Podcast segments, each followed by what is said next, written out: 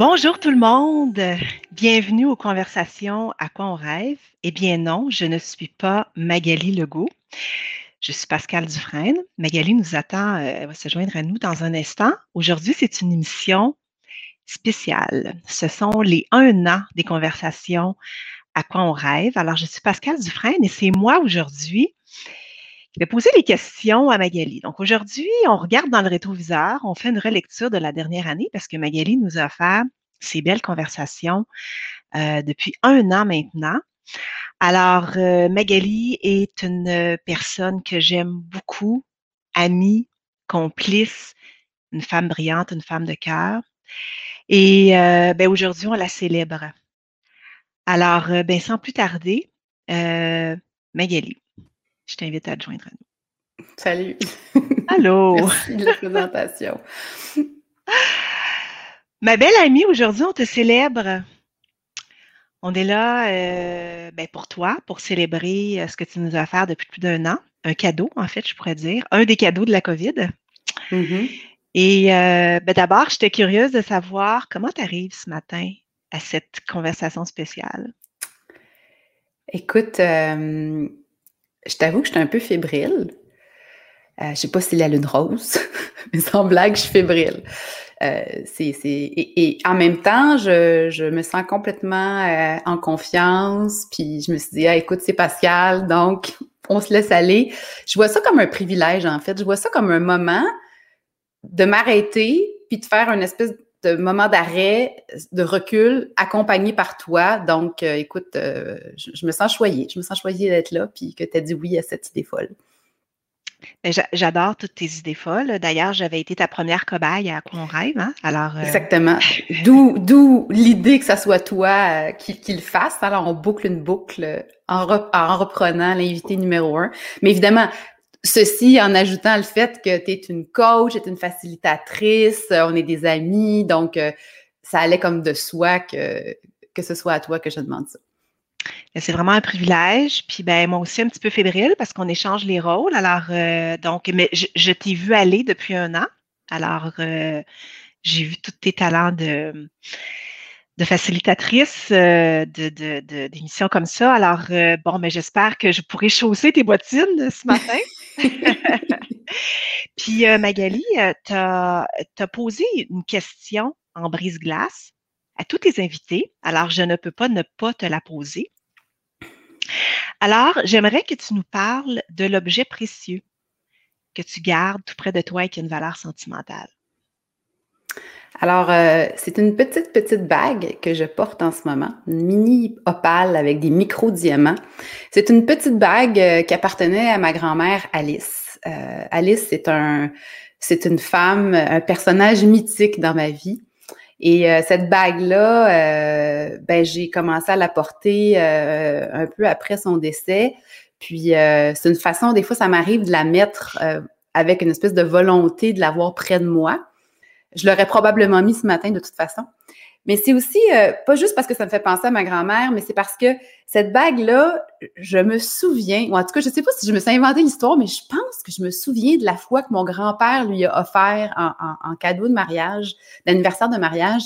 Puis, euh, non seulement ça symbolise ma grand-mère, mais ça symbolise euh, ce bel amour que dont moi j'ai été témoin. bon, évidemment, on connaît jamais tous les tous les dessous des histoires des autres, mais moi, j'ai vu mes grands-parents euh, jusqu'au bout s'aimer, s'embrasser. Euh, et, je me souviens quand tu lui avais offert cette bague-là. Donc, euh, voilà, c'est une hmm. c'est un objet précieux que je, garde près de moi et qui est dans mon petit doigt en ce moment. Hmm. Ça parle de l'amour, ça parle des liens aussi. Tu es une fille de liens, tu es une fille d'amour. Donc, c'est beau. Euh, et euh, ben, c'est des liens que tu nous as offerts aussi, je pense, pendant cette euh, dernière année, parce que tu nous as permis de, de demeurer en lien ensemble à travers nos rêves. Hein, parce qu'au début de COVID, on se rappelle, on était complètement, on se sentait coupé. Donc, tu nous as offert de demeurer en lien. Il y a peut-être des gens qui n'ont pas suivi depuis le début. Alors, ben, j'aimerais ça, si tu pouvais peut-être nous parler un peu de où ça vient, ce projet-là, tu sais, la, la, la genèse d'à quoi on rêve. Oui. En fait, l'idée de faire un podcast et de faire parler différentes personnes, ça fait longtemps que je l'avais. en fait, c'était un rêve, c'était un projet que j'avais, un projet comme secret dont j'avais parlé à très peu de personnes, mais je pense que j'osais pas complètement me laisser aller. Euh, j'avais aussi déjà l'idée de faire parler des gens ordinaires, mais qui ont des choses extraordinaires à partager. Mais ce qui est arrivé, c'est que pendant le COVID, quand le COVID a frappé, euh, moi, je me suis retrouvée euh, comme du jour au lendemain avec un agenda vide. Hein, tout d'un coup, de mi-mars à fin juin, c'était complètement vide. Et euh, tu te rappelles, Pascal, on entendait euh, des gens évoquer l'après, le monde meilleur, peut-être, peut-être. Et à un moment donné, je me suis dit, ben là, euh, monde meilleur, monde meilleur, faudrait, faudrait bien qu'on commence à savoir qu'est-ce qu'on veut, si on veut un monde meilleur. Puis je rajoute à ça le fait que, tu sais, moi, je fais beaucoup d'accompagnement en, transformation. Puis un des principes clés en, gestion de changement, c'est de faire participer les parties prenantes concernées. Puis je m'étais déjà fait la réflexion que la transformation du monde du travail, qui s'est accélérée dans la dernière année, mais qui évidemment avait déjà lieu avant, ben c'était comme pas une conversation ouverte, puis qu'il y avait euh, peut-être des fois des des hauts RH, euh, les hauts dirigeants, peut-être des organisations, quelques chercheurs qui, en parlaient, mais que c'était pas une conversation ouverte, puis que dans le fond, ce monde-là du, du, futur du travail, ben, il va affecter tous les travailleurs et que ça gagnerait à être une conversation beaucoup plus large. Donc, tout ça mis ensemble, ça a fait le, la petite boule pour que le projet euh, existe, euh, comme un petit œuf, je pourrais dire. Puis après ça, ben, ça m'a pris euh, quelques conversations pour que j'ai le courage de dire go, j'essaye. Puis je m'étais même dit, on, s'était même parlé, je t'avais dit, ben écoute, on en fait un ensemble, puis on verra. Hein. on verra si j'en fais d'autres. Ben, je vais en avoir fait à peu près, je pense que je suis rendue à 35 là. Mm. Exact, exact. Ben, pour moi, c'est sûr que tu représentes une fille courageuse, tu sais, parce que je me rappelle euh, nos premiers échanges. Je, je, je t'avais trouvé sur le web, hein, tu te rappelles, et j'avais trouvé ton site audacieux de, et, c'est ça qui, qui m'avait qui m'avait fait aller vers toi. Et depuis ce temps-là, ben, euh, c'est l'histoire de notre rencontre. Euh, et donc, on partage profondément ce désir de transformer nos organisations. Tu te considères comme une catalyseur du changement. Mm-hmm. Alors, si on demandait à Magali Legault, parce que tu as demandé cette question-là aussi à tous tes invités. Hein? Ouais. C'est quoi ton rêve, Magali? Ben moi, mon rêve, euh, tout simple, là, en mots très simples, ça serait qu'il y ait plus de ces, de ces conversations courageuses-là, qu'il y en ait dans nos organisations, qu'il y en ait dans nos familles, dans nos maisons, dans nos relations. Euh, là, si je le ramène euh, au contexte organisationnel, ben c'est en ayant ces conversations-là qu'on peut, un, entretenir le lien entre les gens. On peut se comprendre, s'entendre, éventuellement se comprendre, comprendre les différentes positions. Puis c'est ça qui est requis pour qu'éventuellement on soit capable de se regrouper vers un objectif commun puis d'avancer collectivement.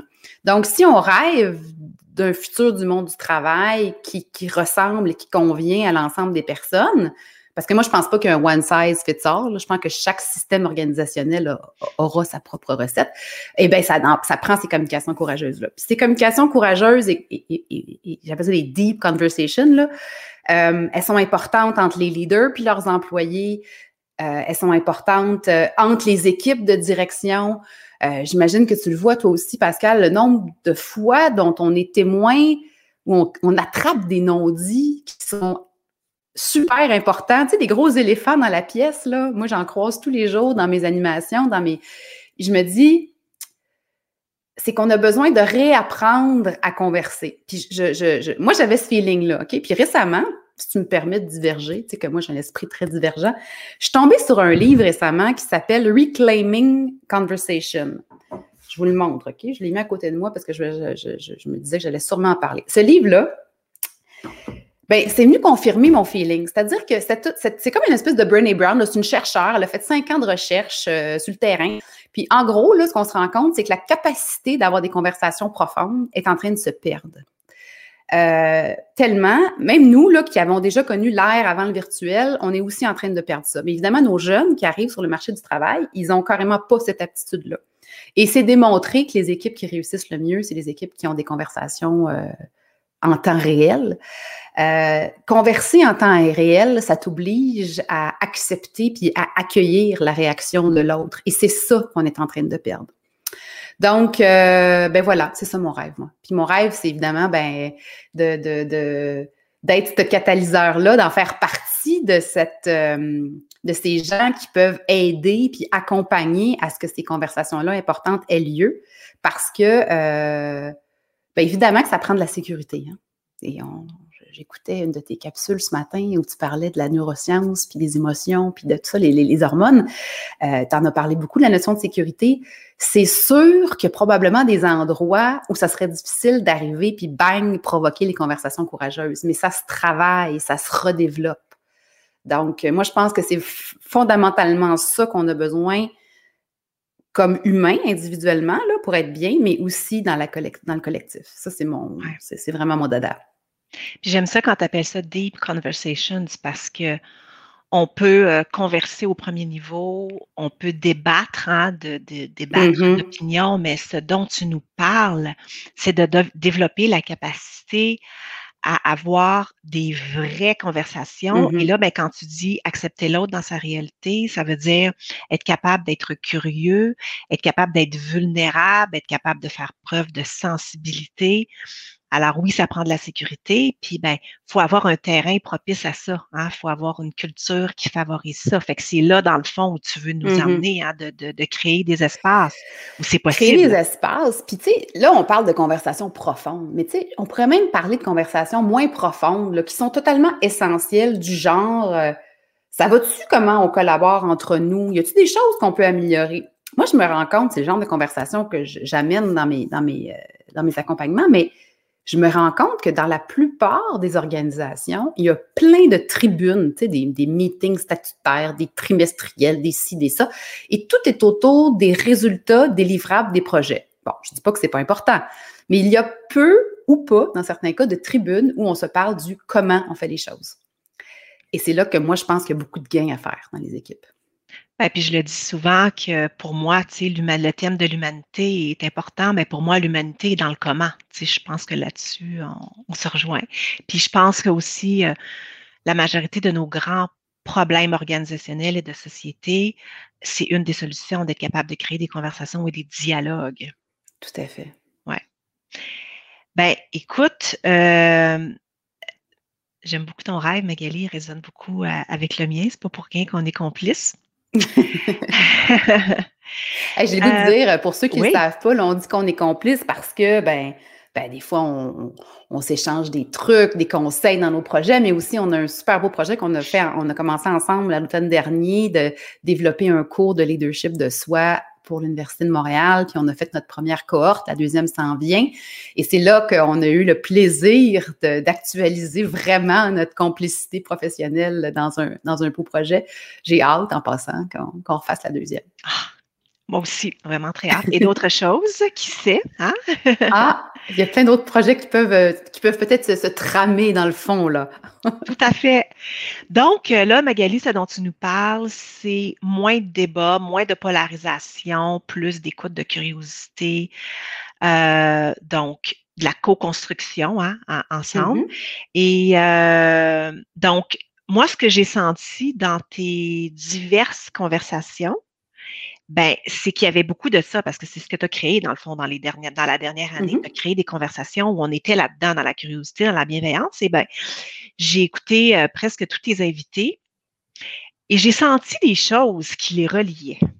Mmh. Hein, je, sens que ce sens-là est, est, commun et partagé. Fait que, es-tu capable de nous dire, euh, ben, c'est quoi qui les relie tous, ces invités-là? Qu'est-ce que tu as observé?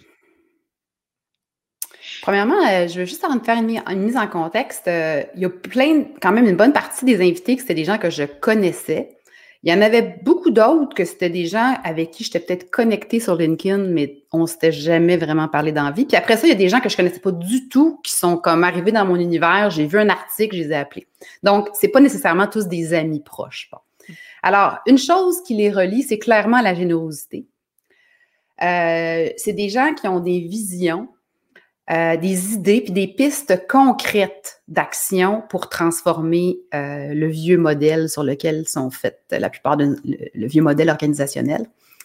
Euh, j'ai vu des traits communs dans la plupart des conversations autour de la recherche de sens, de redonner un sens à, ben, j'allais dire aux employés, mais l'ensemble des personnes qui, qui, qui, contribuent aux organisations, euh, de ramener l'humain le, au milieu. Tu sais, en, en, design, il y a le human-centric design, là, ben là, le, le, même concept en organisation, de ramener l'humain au, au, milieu, euh, mettre plus d'humanité, plus de d'importance à l'intelligence émotionnelle, euh, plus d'importance à la à l'écoute, euh, à la santé émotionnelle, ou à la santé psychologique aussi des, des, travailleurs.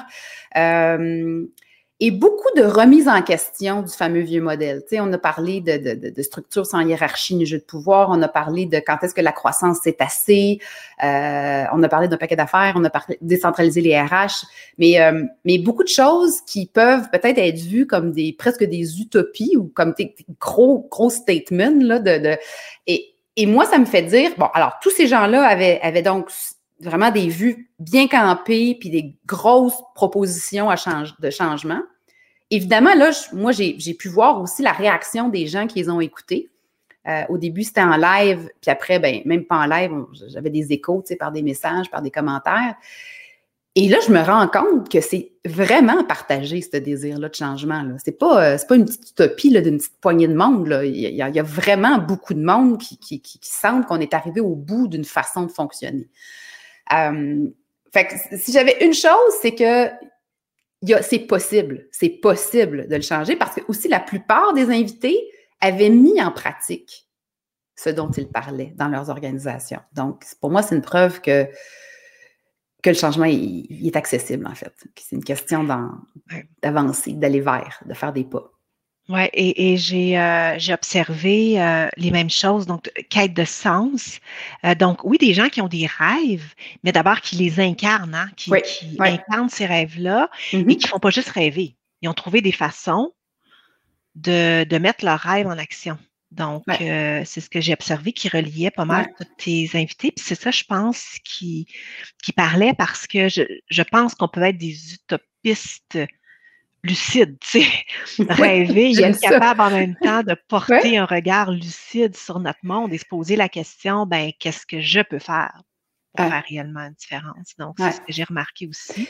Puis, tu sais, c'était ça l'idée aussi, Pascal, hein, c'était de dire, euh, peut-être qu'il y a des gens qui ont, qui ont écouté ou qui écouteront les conversations, puis qui sont peut-être pas nécessairement en position euh, en haut de la pyramide, mais tout le monde peut provoquer une conversation, peut, peut, peut ouvrir un sujet avec l'équipe, la petite équipe dans laquelle il travaille. Donc, je pense que c'est vraiment, tu sais, quand je dis que c'est le sujet, c'est l'affaire de tout le monde pour qu'on en parle, mais c'est l'affaire de tout le monde aussi de faire des choses pour, pour teinter puis influencer euh, ce qui est en train de se passer. Parce que là, le changement, il est clairement en accéléré. Là.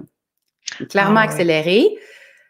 Moi, ce que je te dirais que je déplore un peu en ce moment, c'est que je, puis c'est peut-être biaisé, hein, mais moi, j'entends toujours la question, euh, bon, ben le éventuellement, là, présentiel ou virtuel? Bon, OK, c'est vrai que c'est un aspect, là, mais beaucoup plus que ça, là.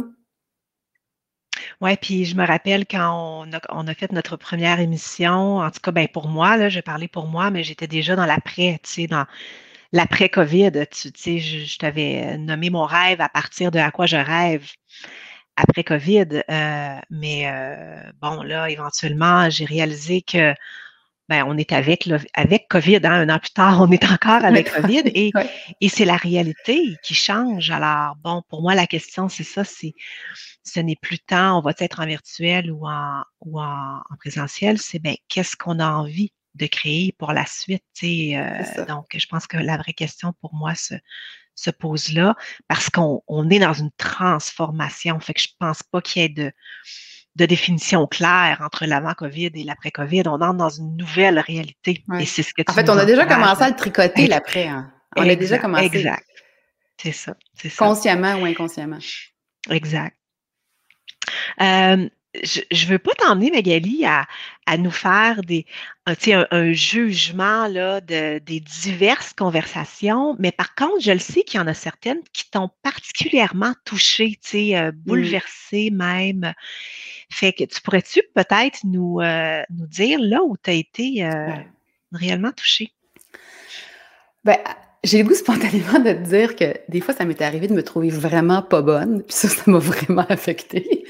Et euh, après ça, euh, je te dirais aussi que ça m'a pris du temps avant de me sentir vraiment à l'aise. Puis ça s'est passé, là, j'ai compté, je pense que j'étais rendue à la 20 quelques, tu après 20 quelques, là, je me rappelle avoir fait comme, OK, là, comme je me sentais un, peu confortable, reste qu'à chaque fois, il y avait la petite adrénaline pareille. Maintenant, il y en a une qui m'a euh, vraiment bouleversée. Je me rappelle qu'après, je suis sortie prendre une marche puis ça m'a pris une coupe d'heures, comme il a fallu que je, j'évacue, je, me laisse du temps pour. Euh. Et c'est celle avec euh, Cynthia Brunel sur euh, elle, son sujet, c'était que la mort, je ne me rappelle plus comment était le titre, mais en fait, en, d'autres termes, qu'on accepte le concept de la mort, que ça fasse partie de la vie. Et là, je me suis demandé, pourquoi ça m'avait affecté. Sur le coup, j'ai juste été affectée, j'ai pas questionné, j'ai juste été dans l'espèce d'émotion qui, venait avec. Puis avec le recul, Cynthia parlait de l'importance d'avoir des conversations profondes avec ses proches, entre autres par rapport aux souhaits, au décès, mais par rapport à des affaires qu'on n'aura peut-être pas le temps de dire quand on va être rendu au bout, tu sais. Mm. Et euh, ce qui est assez spécial, Pascal, c'est que j'ai réalisé hier que cette conversation-là avait eu lieu le 2 septembre. 2 septembre, c'est l'anniversaire de ma mère. Hmm. Et c'était une personne avec qui j'avais des conversations profondes qui n'avaient pas eu lieu, tu sais. Et il était trop tard. Moi, en tout cas, presque trop tard. Puis, euh, je pense que c'est une des raisons pour laquelle ça m'a affectée. Euh, j'ai un grand ami, Paul, que, tu connais un peu, qui, qui était décédé quelques mois plus tôt d'un cancer. Euh, donc, euh, et c'est avec lui que j'ai eu les conversations les plus profondes et folles sur la mort. Je me rappelle, tu sais, d'être assis dans son salon et de l'entendre me disserter sur sa vision de son éventuelle mort. Euh, donc, tout ça mis ensemble, c'était comme un gros cocktail émotionnel. Et évidemment, je pense que ça m'a aussi fait penser à ma propre mortalité. Tu sais. moi, quand j'ai eu ma fille, qui a aujourd'hui 11 ans, les deux premières années, c'était une énorme phobie dans ma vie j'avais peur que s'il m'arrive quelque chose, je puisse pas faire le rôle, jouer le rôle que je voulais jouer pour elle. Je me suis calmée depuis.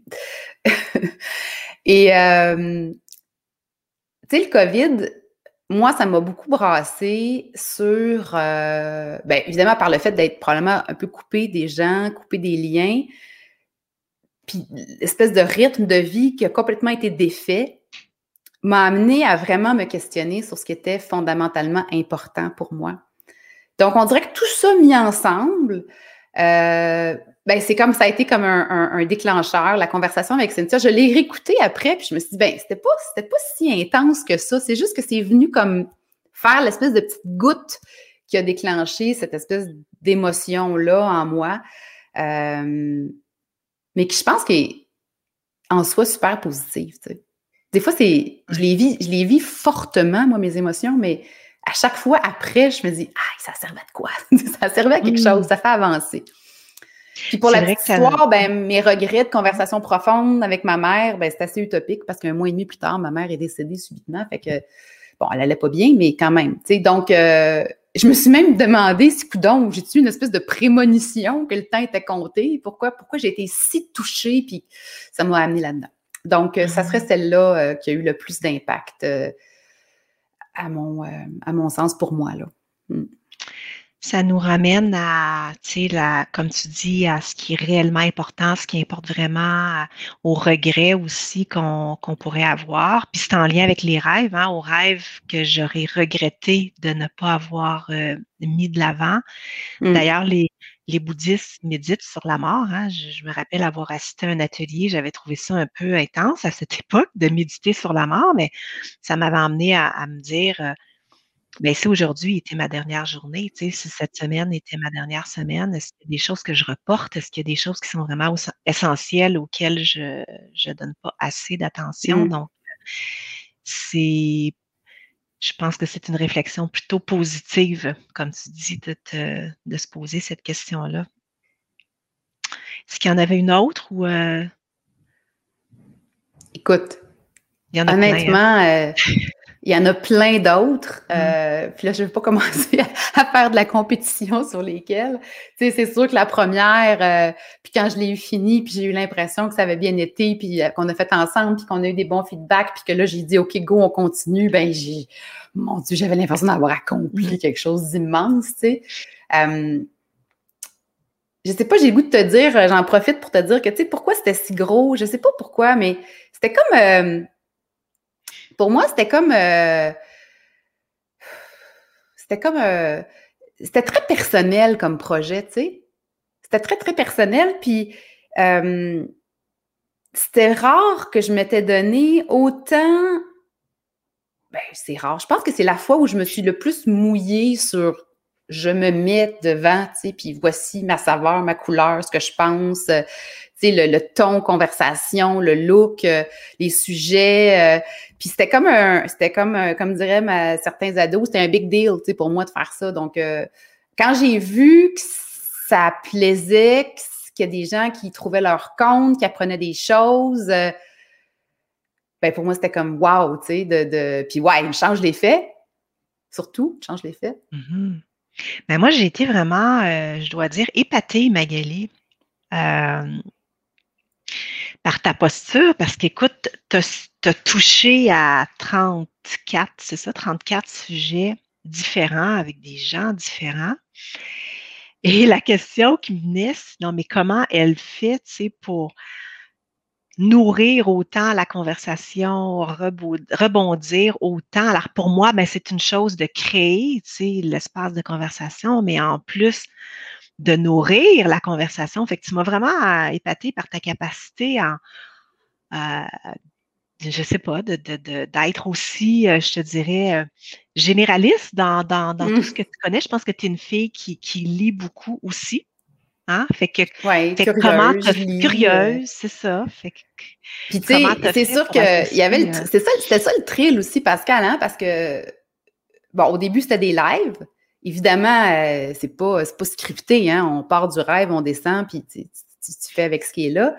même maintenant qu'on les préenregistre, encore des comme des lives, dans le sens qu'on coupe seulement s'il y a un problème technique. Donc, euh, euh, mais moi, j'aime ça. Je te dirais même qu'en ce moment, aujourd'hui, ça me manque des fois le, petit, mm. le petit kick supplémentaire du live, là, que tu es comme vraiment ça, ça ligne. Là. Il y a quelque chose qui me, ben, ça me ressemble un peu. Tu sais, moi, la ronde, je déteste ça, aller dans des parcs d'amusement. Par contre, j'aime me faire la petite raide de montagne russe et euh, je peux au moins 20 fois pendant que j'attends en ligne avoir le goût de changer d'idée, pas y aller parce que je suis terrorisée, mais j'aime ça. Alors, euh, ben, je pense que c'est ce petit côté-là que ça venait chercher, ces, euh, ces conversations-là, pas trop scriptées, pas de montage, live j'ai toujours eu le sentiment aussi que j'étais presque en. Tu sais, l'état de flow, là, dont le nom de l'auteur que je ne peux pas prononcer, là. CZ, Lui, là. Ben, il parle de l'état de flow. Mm. Euh, puis moi, ça m'arrive, là, que je fais une conversation, puis pas tellement longtemps, deux, trois jours après, il y a quelqu'un qui l'écoute, puis qui me dit Hey, tu sais, quand Pascal disait ça, puis c'est comme si je m'en rappelle plus. Je rentre tellement dans un. Moi, je dis, je suis comme dans un état de transe. Ah. Alors, c'est comme magique, là, tu sais, c'est... Je pense que c'est ça qui m'a fait aussi euh, mordre dans ce projet-là, évidemment, hein, c'est parce que j'en retirais énormément, là, je ne l'ai pas juste mm. faite, je ne suis pas Mère Teresa, là, je l'ai faite parce que ça me faisait vraiment du bien, là. Ben, tu es en train de nous livrer euh, une des pistes pour avancer euh, avec ses rêves parce que ce que tu nous dis, c'est qu'il ne faut pas attendre de ne plus avoir peur. Hein? C'est comme. Hey boy. La peur est là, la crainte est là, et on avance avec elle. Ah, c'est ça que tu es en train de nous dire. Ouais. Ben même, euh, puis la peur, puis pas attendre d'être complètement prêt non plus, tu sais. Parce que pour la petite anecdote, là, moi, j'ai, je t'ai parlé, on a décidé, OK, go, on le fait, on l'a annoncé sur les médias sociaux, puis j'avais toujours pas regardé l'aspect technique, je pensais que ça serait super simple. Bon, finalement, on a trouvé une solution, mais c'était beaucoup moins simple que je pensais. Mais là, euh, fallait, fallait trouver une solution. C'était dans une semaine, puis bon, go. Alors, faut pas. Euh, ouais, c'est ça. Moi, je pense que c'est vraiment. Euh, j'ai répété cette phrase-là beaucoup, beaucoup ces derniers temps dans des coachings, dans des, animations de groupe. C'est avancez, faites des pas. C'est dans l'action que ça se précise, c'est dans l'action même qu'on a les réponses. Puis c'est même correct, à mon avis, ça aurait été correct d'en faire une, deux, puis de dire, c'est quoi, non, puis ressortir. Exact. Bien mieux que de tuer le projet avant de l'essayer, à mon avis. Ben, je pense que c'est là qu'on se rejoint. Tu sais, c'est comme, as-tu envie? Oui. Mm. Le sens est là? Oui. OK, mm. on, est embarqué dans le projet, puis après ça, on verra le comment. Fait que je pense que c'est là qu'on se rejoint. C'est ça que tu nous as démontré. Oui, puis mm. dans le contexte COVID, puis l'agenda vide, puis euh, la lourdeur ambiante, puis le monde qui était comme angoissé, puis tout ça, puis je me disais, mais ben, moi, ça m'a ça m'a tenu euh, ça m'a tenu, j'allais dire en vie, c'est peut-être un peu gros comme statement, là, mais ça m'a ça m'a tenu euh, motivé dans la création, dans, dans, dans le projet. Euh, tu sais, ça rebondissait vite une fois par semaine. Donc, euh, puis tout était à construire autour en même temps. Donc, ça se construisait en même temps que le projet avait déjà démarré. Alors, ça a été comme un... Pour moi, là, ça a été vraiment une façon de garder la tête hors de l'eau et de ne pas... Euh, me laisser aller dans mes peurs et mes angoisses. parce que moi je, moi, je dois te dire que quand le confinement est arrivé en mars, là, ma, petite antenne intérieure, elle savait que ça prendrait un bout de temps avant qu'on revienne. Et, quand je pensais à l'éventualité que ça prendrait beaucoup, beaucoup de temps, ça me faisait capoter. Donc, ça m'a comme, je me suis comme raccrochée là-dessus pour comme, tu sais, continuer à surfer, là, continuer à avancer. Mm. Oui, puis contribuer aussi, parce que je me rappelle, euh, tu sais, comme tu disais, nos, nos agendas se sont vidés, tu sais, et tu cherchais aussi une façon de pouvoir aider autrement, hein, de servir, exact, de te mettre au service de. Mm. Oui, vraiment.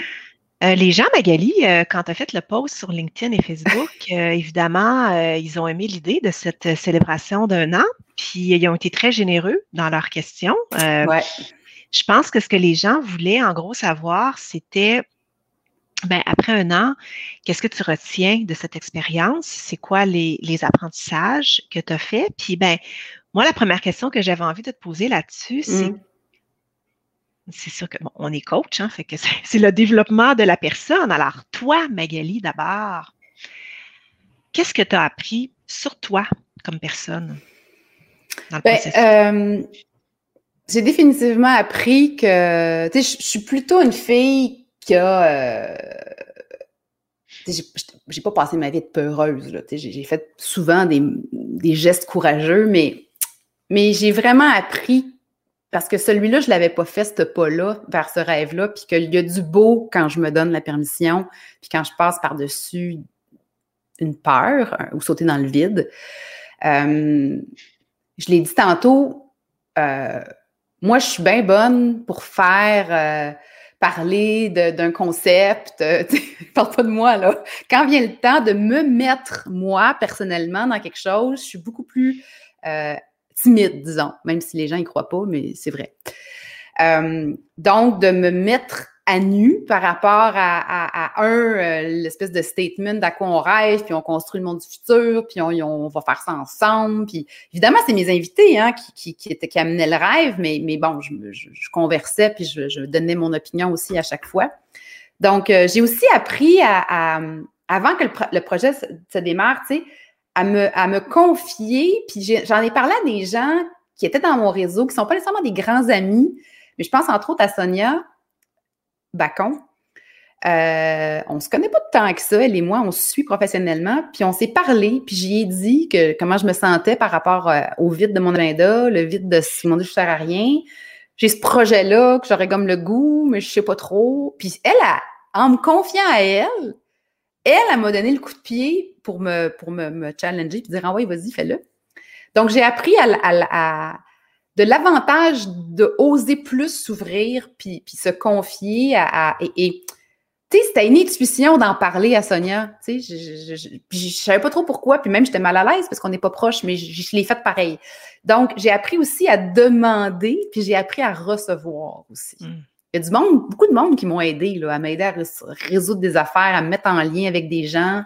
Euh, tu sais, donner, c'est une chose, mais apprendre à recevoir, c'est une autre. Il y a une phrase, là, je ne sais pas de qui elle vient, mais j'aime bien la dire, c'est que recevoir est un acte de générosité. Euh, moi, je ne suis pas si bonne que ça à recevoir, puis à demander, pas tant. Donc, euh, ça, j'ai appris ça. Euh, ben, j'ai appris que j'avais un réseau euh, en or, puis j'ai appris que le réseau, il est là pour qu'on s'en serve. Et, tu sais, en anglais, on dit what goes around comes around. Donc, on récolte ce qu'on sème, puis c'est correct de, on s'en sert de différentes façons à différents moments de notre vie. Euh, puis je pense que je l'ai déjà dit, mais la plus grande leçon, c'est que c'est en avançant que les choses, puis que les réponses viennent. Hmm. C'est dans l'action. En tout cas, moi, c'est dans l'action que je me développe, que j'apprends, puis que je mets de la clarté. En tout cas, pour moi, mm. c'est une grande vérité. Oui, oui, ouais, ça, ça, te ressemble beaucoup. Puis, euh, ce que je me disais aussi, c'est que, tu sais, c'était une période d'adversité. Euh, donc, c'était aussi une période d'adversité pour toi. Tu sais, as vécu mm-hmm. comme les autres, les impacts de la COVID. Alors, comment euh, tu as réussi à continuer, tu sais, à persévérer, de créer à travers les hauts, les bas, les niveaux d'énergie, tu sais, qui, qui mmh. fluctuent comme ça. Qu'est-ce, qu'est-ce qui t'a aidé à ne pas lâcher? Bien, c'est sûr que, ben, premièrement, moi, c'était un grand plaisir. Et, et, et, tu sais, moi, quand j'ai un engagement, j'ai un engagement. Là, là j'étais partie sur une, un, engagement. Mmh. J'avais un mercredi, à tous les mercredis à midi, je faisais un live. Je les annonçais trois, quatre d'avance, donc je pouvais plus m'y. Tu sais, c'est une façon pour moi de me mettre en action, c'est de me commettre. Après, euh, c'est sûr que c'était une année particulière, alors euh, j'ai pris beaucoup plus de temps pour moi. Euh, encore aujourd'hui, presque à tous les jours, je prends du temps pour aller marcher dehors, écouter de la musique, je me promène dans les ruelles. Bon.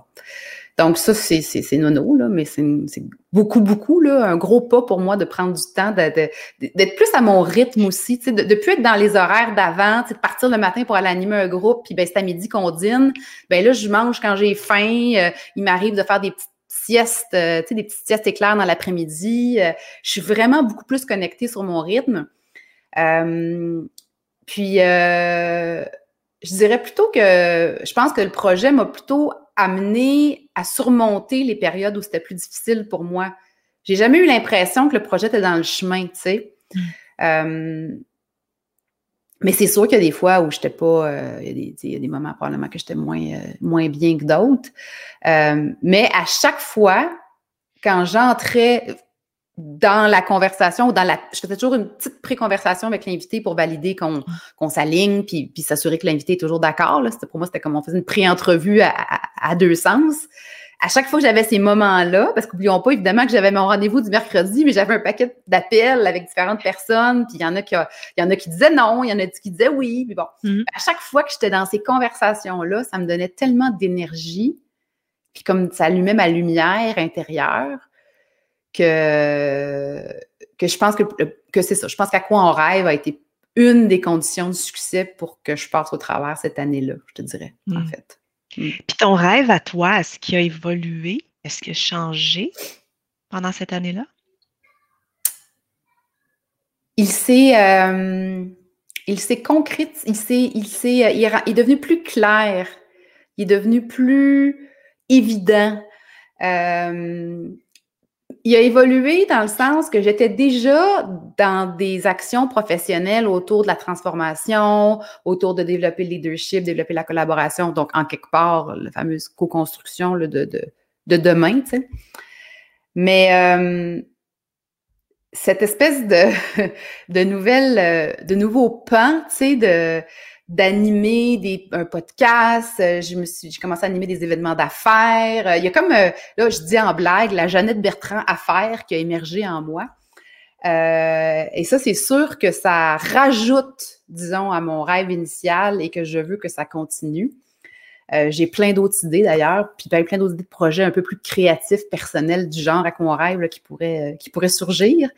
Donc, c'est dans ce sens-là qu'il a évolué. C'est comme s'il euh, il est remonté à la surface, puis tu sais, il, est devenu bien, bien, bien là, là, tu sais, avec des nouvelles ramifications, je te dirais. Parce que dans la conversation qu'on a eue, euh, Magali, il y a quelques semaines, tu étais capable de faire un lien hein, avec tes rêves de petite fille. Oui. Après ça, en vieillissant. Donc, comment ce rêve-là s'est transformé là, depuis, euh, tes petites, puisqu'il y a un lien avec ça aussi? Bien, en fait, alors, quand j'étais petite, je pense que ce que je t'ai raconté, c'est que euh, moi, je, j'admirais profondément Jeannette Bertrand. Je considère même que j'ai appris la vie. Euh, je me rappelle avoir écouté son émission euh, Parler pour parler, là, avec toutes les petites dramatiques sur différents sujets sociaux, euh, les conversations. Puis, c'était pas vraiment un contenu pour les petites filles de 10-11 ans, mais bref, moi, j'étais fidèle au poste et puis j'aimais ça. Et j'ai toujours été attirée. La communicatrice en moi a toujours été très présente. Euh, j'ai même l'impression, j'ai fait une réflexion ces, derniers temps, puis je me, je me, rendais compte que à plein d'égards dans ma vie personnelle, j'étais la personne qui ouvrait, tu sais. Euh, j'ai eu un chum ado qui était noir, tu sais, dans ma famille, mes grands-parents, ils n'avaient jamais vu un de proche, tu sais. Fait que, tu sais, toute cette notion d'ouvrir vers, d'ouvrir les gens sur des thèmes, d'ouvrir les gens sur les autres différences de d'autres humains, dans des milieux de travail aussi, parce qu'avant de faire ce que je fais comme métier, je travaillais en publicité. Puis je me rappelle, euh, dans mon petit coin, tu sais, je faisais déjà des heures de fou, mais euh, j'amenais l'idée de, de, faire du développement, de la main-d'œuvre, tu sais, à une époque où ça n'existait pas vraiment, dans, en tout cas, ça n'existait pas dans ce milieu-là.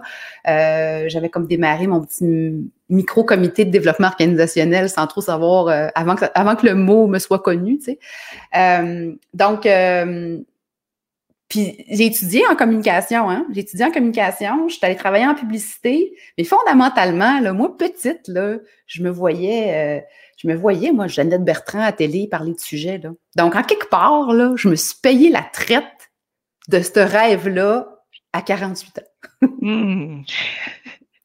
Écoute, ben, la Jeannette Bertrand de 2021, c'est quoi les conversations qu'elle rêve d'avoir dans nos milieux de travail, dans nos ah, organisations? Ouais. Et là, je me suis fait une petite liste là, parce que je ne voulais pas en oublier. Alors, il y a une chose là qui me semble fondamentale. je l'ai effleuré tantôt, c'est l'aspect que là, la suite, c'est bien plus grand que le ratio présentiel virtuel. OK? Ça, c'est déjà, bon, déjà, je comprends qu'il faut se positionner là-dessus. Mais par exemple, moi, je commencerai là par qu'est-ce qu'on a appris dans la dernière année?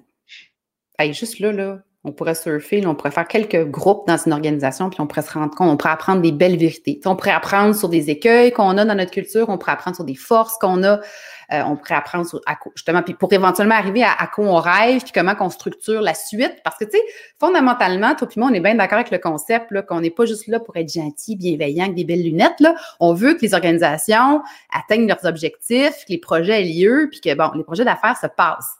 Sauf qu'on le sait aussi que ça va se passer mieux si les gens sont bien. Hein? Donc, de quoi on a besoin, à quoi on rêve pour être bien, pour remplir notre mission collective ensemble? Qu'est-ce qu'on a appris pourrait nous amener à de quoi on a besoin? Euh, la culture, l'expérience employée, là, on fait ça comment en mode hybride? La gestion, on est, on est en train encore de défaire le vieux leadership pour installer un leadership plus moderne, plus euh, un leadership plus d'accompagnement, si je peux dire que. Euh, mais comment on fait ça en virtuel? Comment on fait ça en hybride? Comment on fait ça quand les gens ne sont pas tous en même temps au bureau? Après ça, il y a la question de notre bureau, là, à quoi il sert? Il a l'air de quoi? Parce que bien évidemment, qu'il risque de changer ce bureau-là. Mm. Les rangées de cubicules, à mon avis, ça n'existera plus. Peut-être, mais en tout cas, on verra. Euh, la collaboration puis la co-création j'ai parlé dans, les derniers mois avec différentes entreprises du monde créatif et il y en a qui ont carrément arrêté. Bon, ils n'étaient pas là dans leur cycle de projet, mais ils ont volontairement pas lancé de nouveaux projets dans la dernière année parce que pour eux, qui étaient vraiment des cultures très, très présentielles, tout le monde collé ensemble au bureau, vous euh, ne voyaient pas comment ils, allaient, pouvoir mettre leurs compétences de co-création en, mode euh, virtuel. Bon, il y en a d'autres, par contre, qui ont fait des miracles. Mais comment on va, comment on va créer ensemble avec cette nouvelle modalité-là? Euh, c'est quoi la vraie flexibilité, la vraie conciliation travail-vie? Je dis bien travail-vie parce que c'est pas parce qu'on n'a pas d'enfants qu'on n'a pas besoin de flexibilité. Là, hein? Euh, parce que, euh, ben, tu en parlais dans le, la conversation, le live que tu as fait ce matin, mais tu sais, la notion que c'est pas euh, c'est pas la table de baby-foot, puis les avantages sociaux, euh, la semaine de vacances de plus. Oui, ça fait du bien, puis c'est super apprécié et c'est très attrayant. Hein, ça peut être attractif pour attirer un employé, mais c'est pas ça qui fait euh, qu'on est qu'on est dans un, un espace de sécurité, puis qu'on est pleinement en possession de nos moyens, puis capable de contribuer à notre meilleur. Donc, ça va être, c'est quoi là, c'est quoi qu'on a besoin pour la créer, cette santé psychologique, puis ce, climat de sécurité dans les organisations pour diminuer le stress? Euh, la diversité puis l'inclusion. Vous allez, si vous faites la rétrospective, là, il y en a trois, quatre au moins dans les 34 conversations où on parle de ça. Euh, et j'en parle évidemment d'un point de vue parité femme, bien sûr, mais bien plus que ça. On a parlé de neuro-inclusivité. Euh, il y a l'intégration ben, de toute façon, qui est une clé, hein, parce que là, la pénurie de main-d'œuvre, une des clés, c'est l'immigration, mais comment on les comment on, on intègre puis qu'on fait sentir bienvenue puis pleinement euh, euh, ancré dans le cœur des organisations, l'ensemble des employés. Euh, faut pas prendre pour acquis parce qu'on croit qu'on est inclusif, qu'on l'est pour vrai. Il faudrait peut-être aller le vérifier j'ai eu ces conversations-là, moi, avec différents leaders. Je me rappelle avoir parlé avec une coach avec qui je travaille, puis elle m'a dit, ah, non, non, non, elle et moi, tu sais, c'est très, euh, elle me dit tout, euh, notre conversation. Qu'est-ce que c'est, ça dit tout? Qu'est-ce qui dit qu'il n'y a pas des sujets qu'elle n'aborde pas? Pas parce que vous parlez à bâton rompu facilement d'un paquet d'affaires, qu'il n'y a pas plein d'autres affaires qu'elle garde cachées, que ça ferait peut-être du bien qu'elle t'en parle pour améliorer, peu importe les résultats, l'équipe et tout ça. Donc, immigration, diversité, parité, inclusion, diversité, parité, ça c'est fondamental. Euh, puis, tu sais, quand tu me parlais de mon site web là, qui t'avait donc attiré, là, on ne l'a pas dit, mais il était rose. Il hein. C'était quand même audacieux, c'est hein, web rose.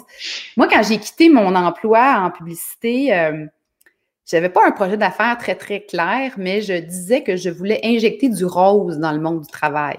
Ça, c'était ma métaphore pour le même rêve dont on a parlé tantôt.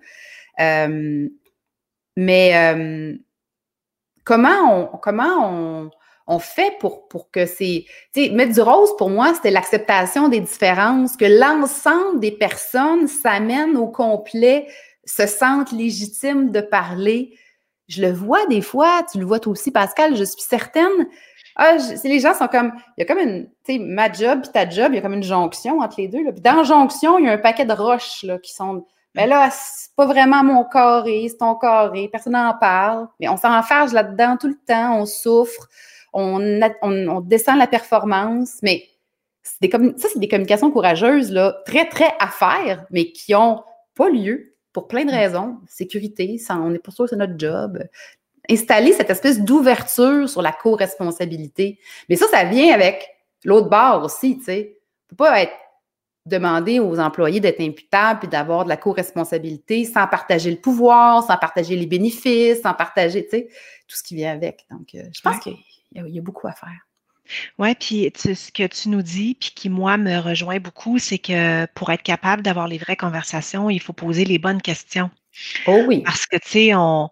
c'est ça ton talent, tu sais, c'est de poser les bonnes questions. C'est comme ça que tu as réussi à faire sortir tout ce, ce jus intéressant, là, tu sais, ce jus de personne, puis ce jus de cerveau et de cœur de tes invités, tu sais. Fait donc, oui, on veut tout plus d'humanité. Oui, on veut tous plus euh, de bienveillance, d'authenticité. On sait que c'est bon, puis ça goûte bon. Mais se poser les vraies questions, ça veut dire, comme tu disais, ben, quand est-ce que c'est difficile pour nous? Quand est-ce qu'on n'y arrive pas? Tu sais, c'est quoi nos freins? Tu sais? Puis, fait que c'est ça d'être capable d'avoir les vraies conversations. Puis ça prend de la profondeur. Tu sais. Tout à fait. Ça prend, euh, des fois, ça prend quelqu'un qui, de façon bienveillante, va te challenger, va te. Hum, tu dis ça, mais tantôt tu as dit ça, puis pour que les choses sortent. Puis il faut comme. Moi, des fois, je me présente devant les groupes, puis je leur dis que je suis comme la sage-femme. Tu sais, c'est pas moi qui vais accoucher du bébé, mais je vais vous aider. Mais des fois, la sage-femme, il faut qu'elle aide la maman. Tu sais. Puis tu sais, Pascal, il y a une statistique effarante. Hein? Bon, il y a différents chiffres, là, mais j'ai lu dans les affaires 41% des gens qui pensent à changer d'emploi après la pandémie bon, ils étaient peut-être déjà malheureux, puis ils ont fait, de la, de, la, de, la, prise de conscience. Ils ont, bon, euh, moi, je pense qu'il y a plein de gens qui, ont, qui sont débarqués d'un rythme effréné, qui voudront plus jamais revenir dedans. Euh, il y a des gens qui, sont, qui ont découvert le plaisir d'être à la maison quand leurs enfants revenaient dîner le midi. Bref, il y a un paquet de raisons. Mais tu sais, la fameuse pénurie de main-d'œuvre dont on parlait avant, ben, elle s'en va de plus en plus. Et là, les gens sont plus, tu sais, ils jouent ça safe, là, on bouge pas trop pendant que c'est la tempête. Mais euh, là, le gros bout du bâton est définitivement dans la main des, travailleurs. Puis je dis pas ça dans une espèce de guerre de pouvoir, mais dans une espèce d'invitation à, prendre conscience de ça et à aller provoquer ces conversations-là importantes. Parce que c'est comme ça qu'on va. qu'on parce qu'il y a peut-être des fois des organisations qui pensent que tout va très, très, très bien, mais parce qu'il n'y a personne qui parle. Peut-être la fameuse harmonie artificielle. oui, harmonie artificielle, oui. Écoute, je, pense qu'aujourd'hui, c'est moi qui gère le temps. J'imagine que ça, ça va dans mon, dans mon rôle d'animatrice de Jeannette aujourd'hui. Fait que va falloir s'en aller vers la conclusion, Magali. Oui. Euh, et euh, je, je retiens ce que tu as dit au début, c'est que les gens qui ont des rêves, ils sont capables de les mettre en action. Fait que tu pourrais-tu nous faire un rapide recap là? des meilleures techniques pour réaliser nos rêves, ce que tu as appris dans la dernière année? Bon, premièrement, je pense qu'il faut trouver moyen de s'entendre, de s'écouter. Euh, j'ai entendu parler d'une nouvelle pratique, euh, comment ils appellent ça? En tout cas, c'est un petit nom cute en anglais, mais en d'autres termes, c'est une, semaine euh, sans meeting, sans Internet ou un think week. Hein? Alors, un temps d'arrêt, hein, à y réfléchir. Ah, ça peut être un week-end aussi pas d'enfant, pas de super à faire, tu sais, un espèce de moment de réflexion stratégique avec soi-même. Il faut d'abord trouver le temps de s'écouter. Après, euh, moi, en tout cas, moi, ma clé, je pense, puis moi, j'ai ça, là, je n'aime pas ça vous dire que ma clé, c'est votre clé, mais je, bon, c'est écouter, suivre les filons. Il y a des filons qui émergent, sont peut-être pas euh, complètement raffinés, tout à fait clairs, mais j'ai l'idée que, puis ça me tente d'en parler avec un tel, ben go, vas-y. Donc, c'est pour moi, c'est vraiment de suivre ces élans-là, d'aller un peu sur le terrain, d'aller tâter le sujet, de parler à différentes personnes pour avoir de la clarté. Après ça, moi, je dirais que moi, dans mes clés, c'est de me commettre sur des premiers pas, comme des dates dans l'agenda, c'est encore mieux si c'est des dates publiques ou partagées avec des gens, parce que je suis orgueilleuse, donc, tu sais, ça m'aide. Euh, mais moi, je suis totalement contre le concept du plan quinquennal. Tu sais, c'est une perte de temps à mon avis, parce que c'est sûr qu'on va le réviser 122 fois. Donc, euh, un plan très, très court terme, premier pas, qu'on raffine sans arrêt. Tu sais, l'espèce de méthode agile, là, dans ce genre-là. Euh, puis après, ben, il faut régulièrement, à mon avis, se retourner dans des zones de réflexion. C'est pas obligé d'être une semaine complète, mais moi, j'ai constamment euh, un, une espèce de journal, mais qui n'est pas vraiment un journal où je raconte ma vie, mais où je fais des, j'écris des réflexions, des constats, puis je relis ça souvent, puis je rajoute, puis c'est comme une façon de me suivre. Euh, puis là, je me rappelle même plus c'était quoi la question à laquelle je suis en train de me répondre, mais ça, c'est comment on, passe à l'action sur nos rêves, hein, c'est ça? Et voilà. C'est ça. Fait que moi, je pense que c'est vraiment ça. Euh, toujours l'espèce de, je dirais, la, de, le calibrage interne, externe, toujours être en balance entre les deux, tu sais. Puis je pense que c'est ça résume ce que je viens de dire là. Puis je euh, c'est de faire des premiers pas. Puis c'est correct d'arrêter puis de changer de chemin aussi. Hein, puis c'est correct d'annuler le projet. Là. Ça, c'est correct aussi. Exact on parle souvent d'être complet, c'est tête, cœur, action. Donc, tu sais, dans notre capacité à mettre nos rêves, à réaliser nos rêves, ben, tu dis suivre son élan, tu sais, souvent qui vient du cœur, qui vient du sens. Puis, ben, la tête est pas loin, tu sais, pour euh, organiser. Euh, ben là, la tête, elle arrive quand, mettons, je prends le téléphone, je t'appelle pour en parler, il faut que je fasse appel à ma, tête pour le structurer un peu. Tu me donnes du feedback, ça résonne dans mon cœur, ça met du jus dans ma tête. Fait que, ça se passe tout comme en en synergie, cette affaire-là, mais je pense que ce point-là est fondamental. Ça se passe avec les trois, les trois morceaux. Tête, cœur, action. Exact. ça peut pas juste être tête, ça peut pas juste être action, ça peut pas être juste cœur parce qu'il se passera pas grand-chose. Exact. Puis après ça, ben faire des pas, moi aussi, c'est, je crois beaucoup là-dedans, faire les premiers pas, puis s'engager, hein, pas par pas. Euh, puis ben, j'ajouterais peut-être, Magali, euh, faire des relectures de temps à autre. Euh, ce qu'on est en train de faire aujourd'hui mmh à, quand on a avancé dans nos projets. Fait que, écoute, euh, Magali, je sais que tu termines souvent tes capsules en offrant le mot de la fin euh, à tes invités. Alors, je vais t'offrir le mot de la fin, euh, s'il y a un message avec lequel tu aimerais nous laisser aujourd'hui. Et d'abord, ben, je veux sincèrement te remercier du fond du cœur. Euh, je pense que tous ceux qui t'écoutent, qui t'ont écouté, qui t'écouteront dans le futur, euh, seront d'accord avec moi pour te dire que ce que tu nous as offert cette année, ben, ça nourrissait le cœur, la tête, et je suis sûre que ça en a inspiré plusieurs à se mettre en action dans leurs rêves. Donc, tu nous as incarné, modélisé. Euh, c'est quoi se mettre en action dans nos rêves? Alors, merci du fond du cœur et merci de m'avoir embarquer dans ton aventure aussi. Écoute. Euh, alors, le message de la fin, qu'est-ce que tu as le goût de nous offrir en terminant?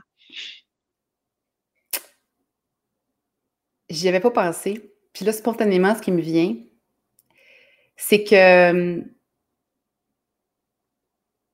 pour qu'on ait des conversations profondes, des conversations importantes, ou pour qu'on mette en action nos rêves, ou pour qu'on soit un bon leader ou un bon parent, pour, pour tout, c'est ce qu'on voudrait.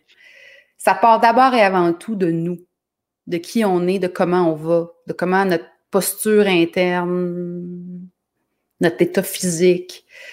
Et euh, un jour, moi, il y a quelqu'un qui, qui, qui, a prononcé une phrase qui m'avait beaucoup choquée sur le coup mais qui m'a euh, qui m'a guidée depuis, c'est la notion de il faut il faut oser euh, se faire passer en premier et honorer nos besoins et nos conditions de succès qui sont chacun euh, différents. Sais.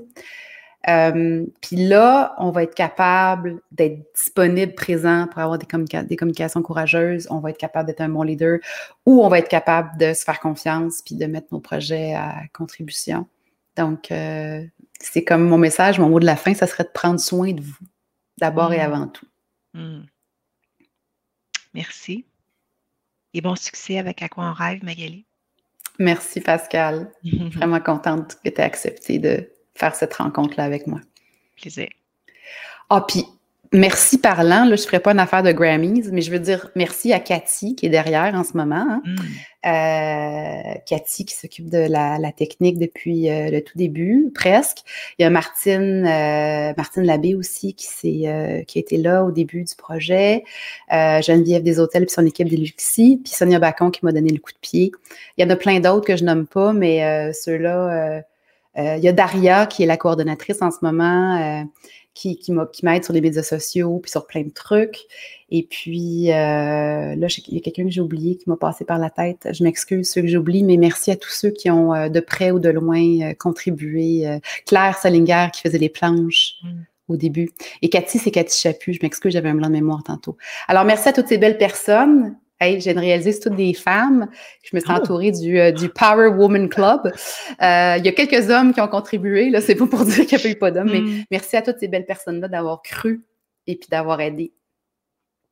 Alors, euh, tous les contenus passés sont sur balado.magalieco.com et sont tous, toutes les balados sont, toutes les conversations sont aussi disponibles sur Spotify, iTunes et Google.